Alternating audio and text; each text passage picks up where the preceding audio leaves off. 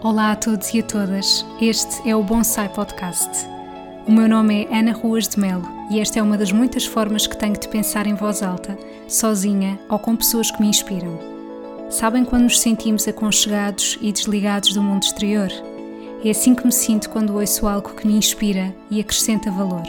Se vos conseguir transmitir as boas energias que por aqui vão fluir, então cumpri o meu objetivo.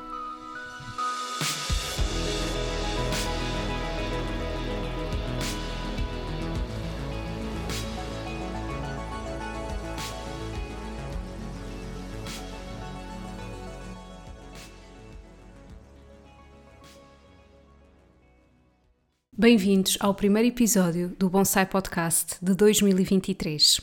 Já há algum tempo que eu senti a necessidade de vir aqui para pensar em voz alta, para falar sobre aquilo que tem acontecido na minha vida, para partilhar um texto que há muito tempo que eu tinha vontade aqui de partilhar, uh, que vou deixar aqui para o fim deste episódio, mas efetivamente ainda não tinha tido a oportunidade, porque hum, obviamente ter uma bebê de seis meses e meio é muito exigente seja qual for a idade, não é? Os desafios vão sempre surgindo e o que acontece é que eu tenho que ser muito uh, racional a nível de onde é que eu posso investir o meu tempo e eu gosto muito de gravar episódios deixando simplesmente fluir e gosto principalmente quando estou sozinha em casa e portanto, infelizmente ou felizmente, depende sempre da perspectiva, isso não tem acontecido com muita frequência, mas hoje finalmente os astros alinharam-se e, portanto, aqui estou eu, sentada na sala. Finalmente não estou sentada em cima da cama com as costas todas tortas uh, para não fazer barulho quando ela está a dormir. Bom, estou mesmo aqui uh, de alma e coração, com a janela à minha frente. Está um dia muito bonito, não há nuvens no céu e, portanto, obrigada universo por eu poder estar a ter este momento para gravar este episódio. Quero vir aqui partilhar um bocadinho de que hum, todos os anos, uh, no final de cada ano, eu gosto sempre de fazer um ritual de ano novo, de me questionar como é que foi o ano passado, o ano que está a terminar, o que é que eu gostaria para o ano seguinte e queria dizer que uh, deve ter sido a primeira vez que me foi algo difícil uh, colocar intenções. Porquê? Em primeiro lugar, porque, uh, na minha perspectiva, assim que me tornei mãe, e eu considero que me tornei mãe a partir do momento em que engravidei, mas depois da minha filha nascer, as coisas ganham uma hum, grande relativização, ou seja, tudo aquilo que passa a ser essencial na nossa vida é saúde e amor. De resto, tudo é secundário e, portanto, uh, fica um pouco difícil pedir o que é que eu quero quando, no fundo, para já a pessoa realmente aprende o que é que é o essencial e em segundo lugar porque uh, como é tanta transformação, como a nossa vida dá uma volta tão grande, fica difícil uh, colocar intenções ou fazer planos, porque a vida vai nos ensinando que aquilo que nós às vezes achamos que vamos fazer, afinal não vamos fazer daquela forma. E portanto fica um bocadinho complicado. E obviamente que a vida por si só, com ou sem filhos, mostra-nos que muitas das vezes os planos que nós temos para nós não são exatamente aquilo que a vida quer para nós, mas uh, no primeiro ano de um filho isso ainda é mais uh, arrebatador, no sentido em que realmente a nossa vida muda sem nós, muitas das vezes, conseguirmos ter tempo para acompanhar o ritmo dessa mudança. E é exatamente isso que eu sinto. Portanto, eu estou muito grata por ter conseguido fazer o meu ritual de ano novo, foi algo que eu me comprometi. Uh, eu disse mesmo: eu não vou passar uh, este ano sem fazer isto, porque é algo que eu gosto de fazer todo, todos os anos. E pus o despertador para mais cedo, enquanto que ela ainda estava a dormir. Eu sentei-me na sala com o meu caderno e fui escrevendo. Não consegui fazer tudo num dia, deixei depois para o dia seguinte, mas comprometi-me que até dia 31 de dezembro eu tinha que ter isso feito e consegui fazê-lo. Fiz também uma coisa que eu também partilhei no Instagram e que muitos de vocês acharam que era muito bonito, que é escrever uma carta para mim para eu abrir no dia 31 de dezembro de 2023. O ano passado eu também fiz isso e já o outro ano tinha feito, e é muito bonito ler as palavras que eu escrevo para o meu eu futuro. Entretanto, outras coisas que tenham acontecido na minha vida, uh, se calhar agora passando aqui um bocadinho para o meu lado profissional, e já houve um ano que eu me lembro ter partilhado aqui uh, estas mudanças, e sei que para algumas pessoas isso foi interessante de, de acompanharem. todos os anos, para todas as pessoas que eu acompanho em consulta, eu envio e-mails de receitas e e-mails de resumo do mês e eu gosto todos os anos de uh, renovar esses e-mails. Portanto, eu já fiz e-mails por exemplo, receitas de outros países. Aliás, eu tinha muito essa conduta ao longo das minhas redes sociais, em que eu partilhava muito uh, hábitos gastronómicos de outros países, inclusivamente cheguei a fazer o um movimento Natal pelo Mundo, em que partilhava uma receita natalícia de outro país, um, que eu acho que é sempre muito interessante para alargar horizontes. E, entretanto, para este ano, eu decidi uh, categorizar as minhas receitas de uma outra forma. Então eu partilho nesse e-mail de receitas do mês não só receitas, mas também outras questões. Então eu tenho uma secção que se chama Tempo Contado, que é para receitas rápidas e que nem por isso deixam de ser nutritivas e equilibradas. Eu fujo muito um bocadinho do conceito saudável, no sentido em que aquilo que é saudável para uns não tem que ser necessariamente para outros, não é? É muito subjetivo, portanto eu não gosto de dizer receitas saudáveis, gosto de dizer receitas equilibradas.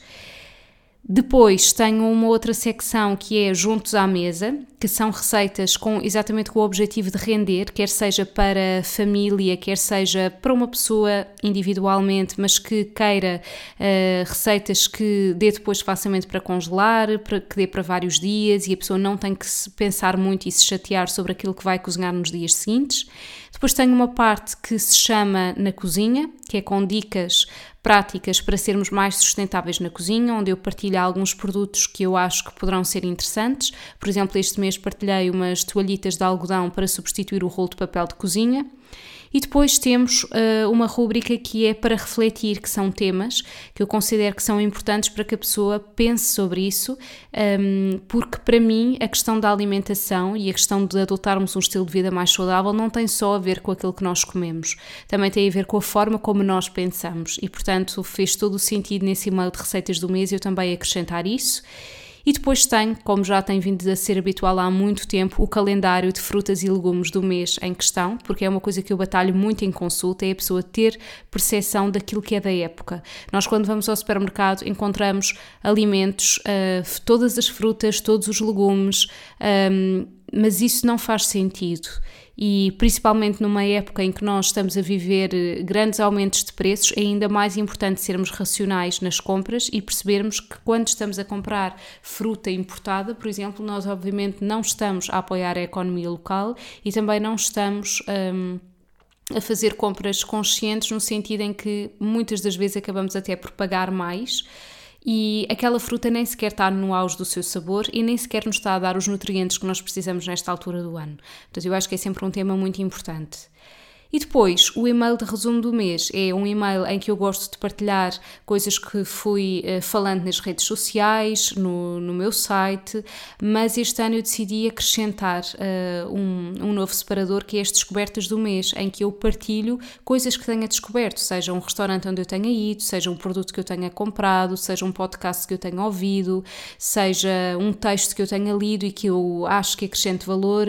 Um, eu gosto muito de ver este tipo de e-mail e-mails. Por exemplo, a Vânia Ribeiro do Made by Choices tem um e-mail que é os favoritos do mês. E foi um pouco por aí também que eu me inspirei, que ao fim e ao cabo ela partilha coisas que descobriu naquele mês e, hum, e eu acho que esse passo à palavra é, é bastante interessante e é uma forma leve de nós termos conhecimento de outras coisas que, que podem realmente fazer todo o sentido na nossa vida. Para eu ter conseguido desenhar estes, este formato de e-mails, eh, não foi com o tempo que eu gostaria, levou muito mais tempo, porque estava a ser constantemente interrompida, e agora voltamos aqui um bocadinho para o assunto da maternidade. Eh, é natural, não deixa de ser frustrante e desgastante. E. E agora, fazendo aqui uma ponte para, para a questão da maternidade, um, se me acompanham nas redes sociais, sabem que a Mariana já começou a introdução alimentar no mês passado, em dezembro, no final do mês de dezembro, e nós estamos a adotar uma estratégia que é o Baby Led Winning. E isto significa que é a alimentação guiada pelo bebê, ou seja, eh, nós apresentamos os alimentos num determinado formato, numa determinada textura, para que ela consiga alimentar-se de forma mais autónoma. Isto não significa, obviamente, que ela coma sozinha, isto significa que ela tem a capacidade de levar os alimentos à boca sem precisar de um adulto que esteja constantemente a fazê-lo. E, portanto, quando ela toca nesses alimentos, o processo de comer não é só levar um alimento à boca, tem a ver com tocar, cheirar, perceber qual é que é aquela textura, perceber como é que aquilo se desfaz, uh, perceber como é que aquilo cai no chão. Portanto, tudo isso é um processo de aprendizagem e. Hum, sempre gostei muito desta abordagem do baby led weaning, mas não sabia se era algo que eu iria ser capaz de fazer quando tivesse um filho. A verdade é que até agora está-nos a fazer todo o sentido, não sei se daqui a uns tempos continuará a fazer, porque eu aprendi realmente que não vale a pena falar em coisas a longo prazo, é do género, neste momento está a ser prazeroso, sim. Eu gostava um bocadinho de falar sobre isso aqui, porque eu sei que das coisas que mais gostam que eu partilho no Instagram é exatamente a Mariana a comer.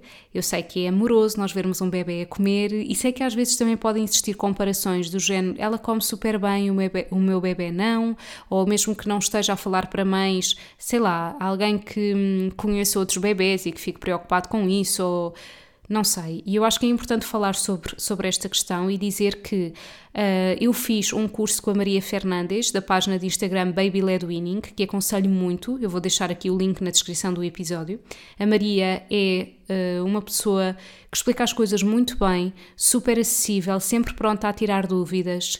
E para mim foi uma grande mais-valia e aconselho todas as pessoas que queiram fazer uma abordagem Baby Led Winning a terem um curso uh, focado nisso porque de outra forma é muito complicado, no sentido em que nós temos realmente que aprender como é que nós cortamos os alimentos, como é que nós conseguimos ter a textura certa.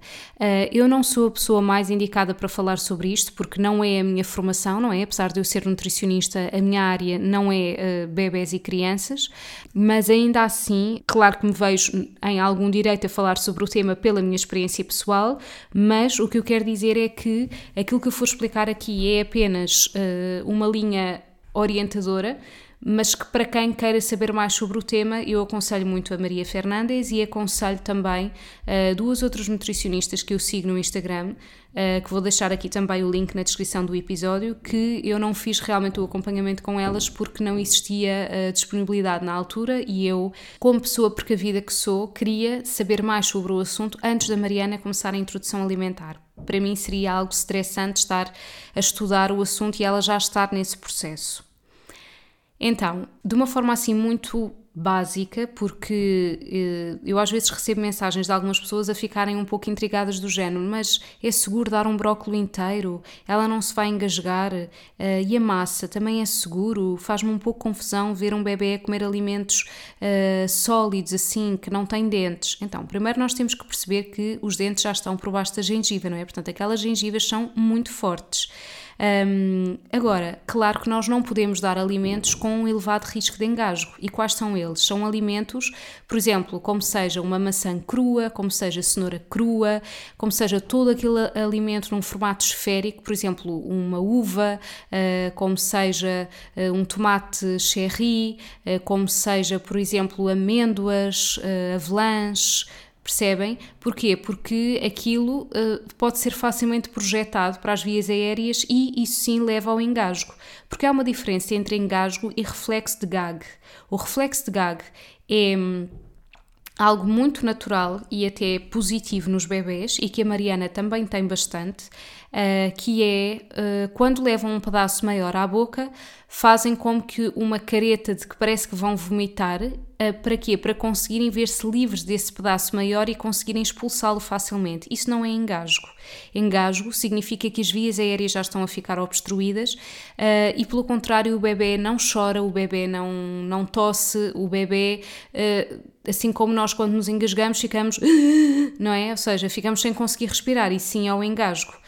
O reflexo de gaga é uma coisa positiva e é muito importante realmente os bebés terem isso, porque é, um, é uma proteção que eles têm para exatamente conseguirem resolver o assunto por eles mesmos. Isto não significa, obviamente, que um adulto não tenha que estar ao pé, e óbvio que sim, não é? E nós temos que apresentar então os alimentos numa determinada textura que evite esse perigo de engasgamento. E qual é que é a textura? É uma textura em que nós, quando pressionamos o alimento entre o dedo indicador e o polegar, ao pressionar esse alimento, ele começa a se desfazer. É isso que as gengivas vão fazer. E portanto, isto significa que imaginando que eu quero oferecer kiwi, o kiwi tem que estar maduro e vamos tirar aquela parte branca que é a parte mais fibrosa. Portanto, vamos cortar o kiwi em quatro partes e vamos uh, oferecer num formato longitudinal. Podemos esmagar previamente com o dedo e oferecemos ao bebê. E por exemplo, ah, mas o bebê não consegue agarrar porque o kiwi é escorregadio. Exato, então nós podemos panar esses alimentos. Por exemplo, com coco ralado, por exemplo, com linhaça moída, uh, pode ser com farinha de amêndoa, por exemplo, se. Uh, o bebê já tiver introduzido a amêndoa, porque os frutos secos são considerados alergénios, não é? Portanto, isto é outro, outra questão. Uh, os alergénios devem ser introduzidos com uh, cautela mas basicamente é isso, não é? Ou seja, uh, há muitos alimentos que podem ser oferecidos desta forma, praticamente tudo. Por exemplo, como é que nós oferecemos as leguminosas à Mariana? Uh, leguminosas que é o grão, os, as lentilhas, o feijão. Uh, podemos oferecer no formato de humus, não é? Que é uma pasta que se pode barrar no pão, que se pode, por exemplo, um, oferecer com uma colher. e aqui nas colheres há umas colheres muito interessantes que são as chamadas pré-colheres, em que um, elas têm uma determinada textura que quando nós colocamos em contacto com, com, os alimentos, o alimento fica lá agarrado. Isto é muito bom porquê? porque como o bebê ainda não tem muito boa coordenação em levar a colher à boca, assim nós evitamos que a comida caia da colher. Às vezes cai, é natural, não é? E não é pelo facto de estar lá uma colher que ela não vai preferir ir lá com as mãos, portanto isso vai depender muito mas consegue-se oferecer assim em muitas texturas e, e formatos. Uh, o formato, por exemplo, de, de, croquete também é muito bom. Por exemplo, eu inventei uns croquetes de feijão em que triturei o feijão, juntei um legume, já não me lembro qual é que foi, depois panei com farinha trigo sarraceno, foi ao forno e, ao fim e ao cabo, ela consegue agarrar facilmente no croquete e leva à boca. Por exemplo, hoje vamos introduzir a pescada, que é um alergénio, o peixe, todo ele deve ser introduzido um a um, e a forma de eu introduzir uh, foi através de, de um croquete também. Eu cozi batata doce, alho francês e dois lombos de pescada. Uh, depois escorri a água, portanto já cozi com muito pouca água, escorri a água, esmaguei tudo com um garfo, juntei linhaça moída, um bocadinho de farinha de trigo sarraceno, moldei com as mãos, foi ao, ao hum, forno durante uns 15 minutos e está pronto para ela depois provar ao almoço. O que é que eu queria dizer-vos em relação a toda esta aventura da introdução alimentar? É bastante desafiante, no sentido em que exige, uh, exige muito mais disponibilidade do que simplesmente amamentar. Se amamentar por si só já poderá ser algo desafiante e desgastante, uh, esta parte da introdução alimentar, uh, na minha opinião, é ainda mais. E tenho uma amiga que, que foi mãe recentemente e que também concorda comigo porque é questão de preparar, é questão de limpar. É, limpar não só a sujidade que fica no tabuleiro, nos pratos, no chão, mas também o próprio bebê, não é? E eu sinto que, por exemplo, nós estamos numa altura de muito frio e, claro, não é agradável. Depois, essa questão do estar a despir e depois eh, ela não gosta que se passe os dodotes nas mãos e na cara e depois limpar o pescoço porque fica com as pregas cheias de, de, de brócolos e de. Enfim, é complicado. E se dissesse, ah, mas é uma vez ao dia? Não é duas vezes ao dia, não é? Eh, e caminharemos para três, portanto hum, é desafiante nesse sentido. Eu achava que eu não ia ter muita paciência, ou seja, que ia ter uma expectativa de ah, eu quero que ela coma tudo e se não comer eu vou ficar frustrada porque tive tanto trabalho a cozinhar estas coisas. Mas olhem, curiosamente não fico nada assim. Porque eu não, não vou nunca com a expectativa de que ela vai comer aquilo tudo. Para já, eu já ponho pouca quantidade no prato. De propósito. Eh, porque também é, é, muito estímulo, não é? Ou seja, haver imensa coisa, portanto é pouco, pouca quantidade que eu coloco. Depois um, não tenho assim uma, uma expectativa para ir além. Aquilo que ela não quiser comer, eu e o pai vamos comer, portanto não vai para o lixo, nós não vamos guardar porque entretanto ela já meteu ali as mãos e a boca e etc, então não, não considero que seja higiênico voltar a guardar no frigorífico para lhe dar outra vez, mas nós comemos naquela altura, ou guardamos nós e comemos ao jantar, que enfim já temos muito mais defesas para lidar com alguma coisa do que propriamente ela. E por isso estou surpreendida pela positiva comigo, no sentido em que não fico frustrada se ela não comer aquilo que eu achava que ia comer, porque também não tenho essa expectativa. E eu sempre me considerei uma pessoa bastante criativa na cozinha, portanto, não está a ser de todo difícil arranjar ideias, até porque e muitas das vezes perguntam-me quando é que ela vai comer carne, quando é que vai comer peixe. Olhem, peixe vai comer hoje pela primeira vez, estou a gravar isto no dia 19 de, de janeiro. Carne já provou frango, que foi assim tudo triturado. Uh, Porque lá está, o baby led weaning não significa que nós não possamos dar purés e sopas e, entendem? Agora, é importante apresentar diferentes texturas. Isto é aqui a minha opinião porque é por isso que muitas das vezes depois as crianças chegam a uma determinada idade e, e, são muito esquisitas a comer isto ou aquilo outro. Eu sei que a Mariana também vai passar por essa fase, todos nós passamos, mas um, quanto mais cedo ela se for ambientando a diferentes texturas, mais facilmente ela depois irá aceitar as coisas. E portanto, nós podemos perfeitamente dar uma sopa, perfeitamente dar um puré.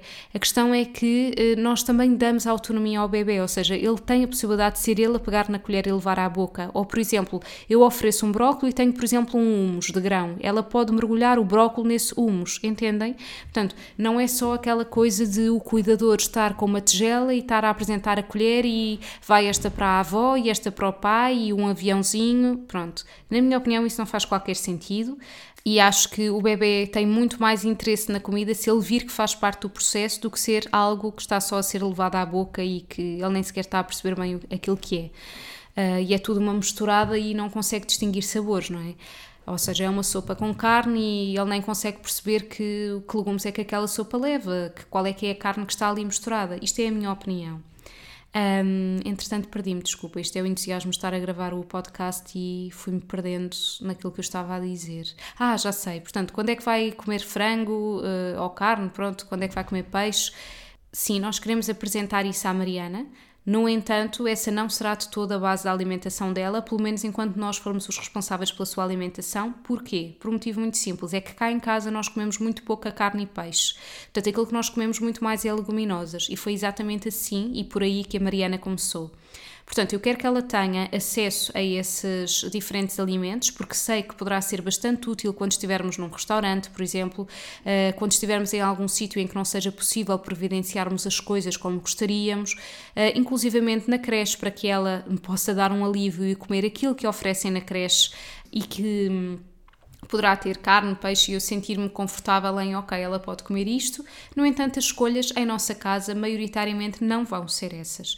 Porque nós queremos que a Mariana faça parte do, do processo à mesa e por isso não faz sentido ela estar a, a comer uma coisa diferente de nós. Uh, portanto, basicamente é isso. Uh, é é, ao fim e ao cabo, o, a proteína de origem animal ser muito menos do que a de origem vegetal. E eu acho que faz todo o sentido educarmos desta forma, porque é para, para isto que o futuro nos leva. Uh, já nos está a levar. Algumas pessoas é que realmente ainda não tomaram essa consciência, mas nós seremos todos obrigados a que isto aconteça. Um, e pronto, tem sido esta a aventura da introdução alimentar. Tem sido um processo bastante giro e depois continuarei a dar, uh, a dar novidades nas redes sociais. E gostava de terminar aqui este episódio com um texto que eu li da Marta Gauthier, que eu sou fã, eu já fiz dois retiros com a Marta Gauthier, um, já até aqui inclusivamente falei que fiz. Um, encontrei-a, portanto conhecia num, num curso de, de, teatro que fizemos as duas no Espaço Evoé e, e, ela é uma pessoa muito fora da caixa mesmo, uh, que tem um podcast que eu também já partilhei que se chama Aconteceu uma Situação, que acho que agora também é só exclusivo para pessoas que assinam uh, o Patreon. No entanto, ela tem outros episódios disponíveis que vos convido a ouvir e gostava muito de partilhar aqui um texto que ela escreveu. E vamos então terminar este episódio desta forma. Há uma espécie de machismo internalizado, fruto de toda a história, com que os nossos filhos nascem e que faz com que, de um modo geral, respeitem menos as mães e mais os pais, sejam eles filhos ou filhas. É como se já viessem predeterminados a saber que a voz do pai fosse a voz para se ter em conta, para ser ouvida, e a outra voz, se não se esforçar o dobro, o triplo, o quádruplo, a vida, a morte, pode passar a apenas barulho de fundo. Nesses filhos ou filhas corre o sangue dos seus próprios pais, avós, bisas e tetras, e tudo o que assobiavam para o lado enquanto as suas mulheres falavam. No seu sangue estão todos esses assobios, mais os olhos revirados de impaciência, mais os que chata. E agora estes meninos, os Z e os Alpha, os evoluídos e os woke, por mais que sejam modernos, que entendam tudo, ainda lhes pesa no corpo todos esses assobios, os olhos, o chata. Ainda não se conseguiram livrar disso, afinal, eles ainda são velhos. As suas mães falam e a atenção deles não se lhes prende. Os olhos não se lhes atentam como até eles gostariam. E isso magoa de morte as suas mães, porque só elas sabem, e eles não sabem nem sonham, os mil detalhes invisíveis que elas já pensaram para que eles estejam bem, sem contar com os visíveis. Não sabem nem sonham e vão morrer sem saber. Nunca haverá justiça para as mães, e a vida é mesmo assim. Também não houve justiça para as mães dessas mães, e essa é a única justiça. A isso juntam-se outros fatores, as mulheres, ou seja, as mães desses meninos, por terem também elas o mesmo machismo internalizado, também elas, de um modo geral, sem saberem, se colocam no lugar que acham que lhes é devido, o de chatas, e encarnam um papel que já não é o seu, um papel que era das suas mães, das suas avós, das tetras. Também elas são velhas ainda, imitam as chatas antigas, repetindo as coisas várias vezes, quando estão fartinhas de saber que isso lhes retira credibilidade, que as coloca na posição de rádio falando lá ao fundo ou descompensando, tendo ataques, colocando-se assim no papel de antiga histérica, louca, que na altura foi preciso para ir começando a mexer o sistema, mas que agora já é possível fazê-lo de outra forma. As mulheres, por vício antigo, querem controlar tudo, fazer tudo, mesmo coisas que não é preciso fazer. Ou seja, chamam a si todo o trabalho e depois, claro está, como ninguém aguenta, vão para o lugar da vítima que se chora.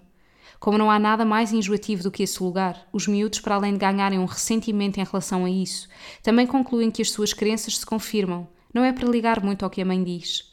As mães, por sua vez, ultra magoadas com o facto de esforçarem tanto, sem ser preciso tanto, e parecer que a resposta nunca é à altura, e será quase impossível que o seja, vão endoidecendo lentamente e acusando os miúdos por isso, o que faz com que eles, por defesa, se afastem um pouco mais e ouçam ainda melhor o pai.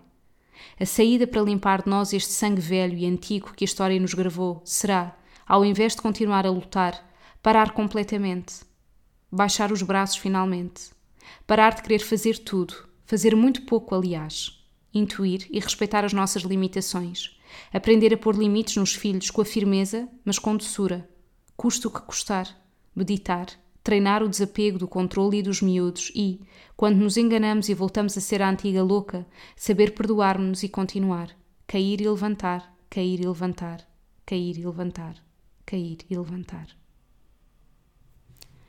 Eu simplesmente adorei este texto, principalmente aquela parte de os filhos nunca vão saber a parte invisível e até a visível que uma mãe faz por eles. Porque a verdade é que eu estou aqui a gravar este podcast e estou a pensar que daqui a pouco tempo tenho que ir tirar leite para que a minha filha tenha amanhã para levar para a creche e tenho que ter o almoço pronto para quando ela chega as coisas estejam prontas e tenho que ter o nosso almoço pronto para que possamos estar todos juntos à mesa e que no meio de tudo isto ainda tenho que se calhar ir tirar a roupa que está na corda e isto é aquilo que nos foi incumbido enquanto mulher e aquilo que nos foi incumbido enquanto mãe e é muito importante saber parar, e por isso eu sei que. E atenção, eu quero fazer aqui um parênteses. De todo que eu não quero transparecer uma coisa de o meu namorado não faz nada, porque isso não é verdade. Simplesmente ele não está em casa para conseguir fazer isto que eu tenho possibilidade de fazer agora. E como eu sou uma pessoa que acho que tenho que fazer as coisas, então eu vou.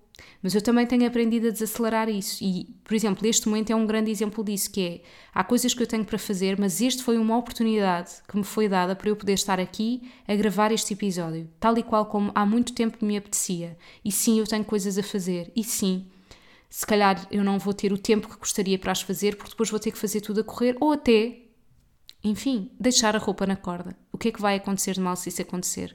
Não é? É, as mulheres têm muito a mania de eu consigo fazer tudo, uh, nós conseguimos fazer muitas coisas ao mesmo tempo, mas também é por isso que o cansaço fica acumulado e também é por isso que eu quero dar o meu lado e o meu testemunho aqui de mãe não perfeita e que não ambicione sequer ser, mas que é aquela mãe que muitas das vezes não tem paciência e que acaba por ficar realmente frustrada com coisas mínimas, porque não foi aquele momento que me causou frustração, foi tudo o resto que ficou acumulado e que me fez explodir com um mínimo gatilho. Portanto, a todas as mães, a todos os cuidadores que me ouvem, um grande abraço, porque é realmente um, o trabalho mais exigente de toda a vida: é ser mãe, ou ser pai, ou ser cuidador, porque não há uma folga, não há um dia em que eu diga eu hoje não preciso de ser mãe. Não, eu preciso ser mãe sempre. E preciso ser mãe mesmo quando ela não está ao pé de mim porque tudo aquilo que eu vou fazer nos bastidores para que ela tenha aquilo que precisa quando chega a casa é papel de mãe. Um grande beijinho e vemo-nos no próximo episódio. Obrigada por terem tirado estes minutos do vosso dia para ouvirem este episódio. Se gostaram, acompanhem mais do meu trabalho através do meu site em www.anaruasmelnutricionista.pt, onde podem inclusivamente subscrever a minha newsletter de forma gratuita.